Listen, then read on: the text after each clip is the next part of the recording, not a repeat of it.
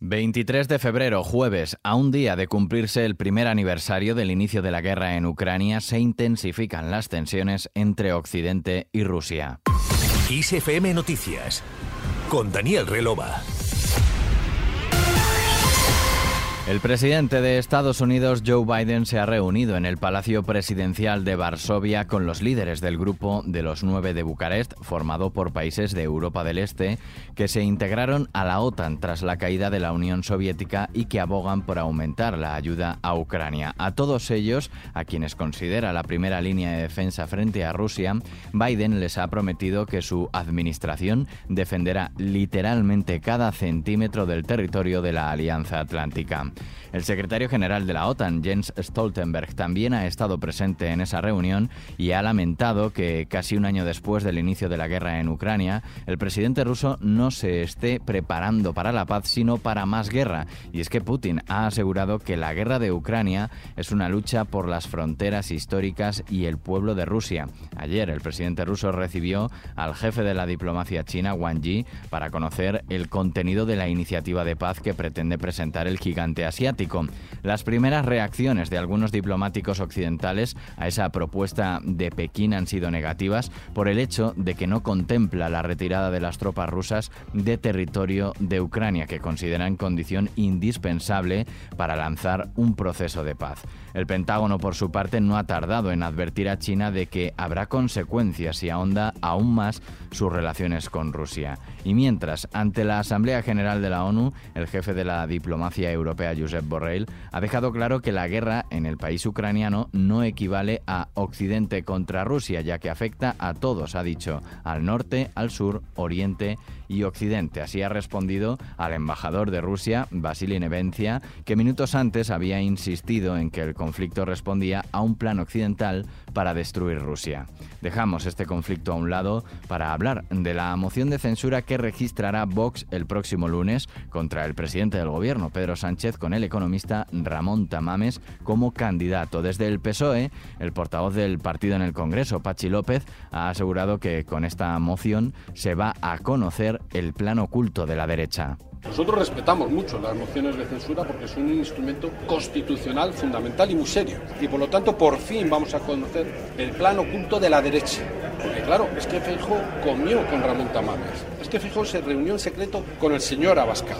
Y uno supone que se reunió con ellos para ir preparando lo que es ese plan de la derecha en este país. Porque lo que pretende la moción de censura es cambiar un gobierno por otro. Y conocemos cuando gobiernan juntos lo que pasa y lo que significa en retroceso en derechos, en libertades, en recortes de los servicios públicos, del estado del bienestar.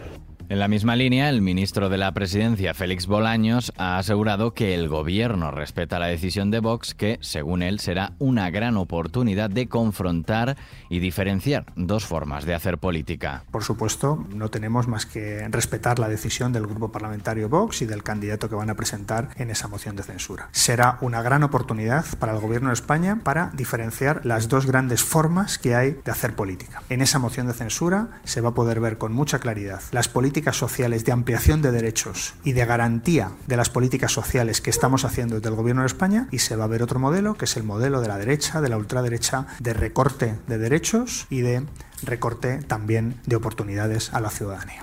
La de Vox será la sexta moción de censura en democracia. En esta ocasión estará encabezada por Tamames, que cumplirá sus 90 años en noviembre y es el primer candidato que no está actualmente en la política activa y que además no está vinculado con el partido de Abascal. Y es que desde Vox insistían en que su candidato a la moción tenía que ser independiente y ajeno al partido.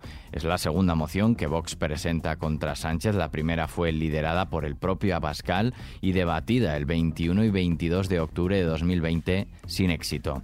Miramos a este jueves 23. El Instituto Nacional de Estadística difunde hoy los datos sobre las hipotecas firmadas en 2022, un año en que la inflación ha llevado a subir los tipos de interés, incluidos los hipotecarios. Esto se ha traducido en una ralentización en este tipo de operaciones durante la recta final del ejercicio. Y los Reyes se inauguran Arco 2023, una edición marcada por la presencia de galerías internacionales, un 66% del total. Arco, que abrió ayer sus puertas, se desarrolla hasta el 26 de febrero en Madrid en los pabellones 7 y 9 de IFEMA.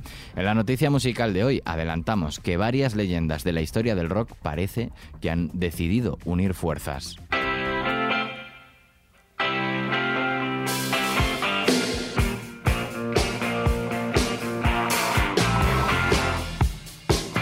El semanario estadounidense Variety ha afirmado, citando múltiples fuentes, que Paul McCartney y su ex compañero de banda Ringo Starr han contribuido en el próximo proyecto de los Rolling Stones que está todavía por anunciar. Más tarde, un representante de los Rolling ha confirmado a la CNN por correo electrónico la colaboración de Sir Paul sin embargo, ha desmentido que Ringo Starr haya participado. En todo caso, todo parece indicar que algo nuevo de los Rolling está cerca y eso que Mick Jagger admitió en 2021 que sería muy difícil escribir nuevos temas sin el difunto batería Charlie Watts, aunque más tarde Keith Richards adelantó que la banda tenía 8 o 9 piezas de material.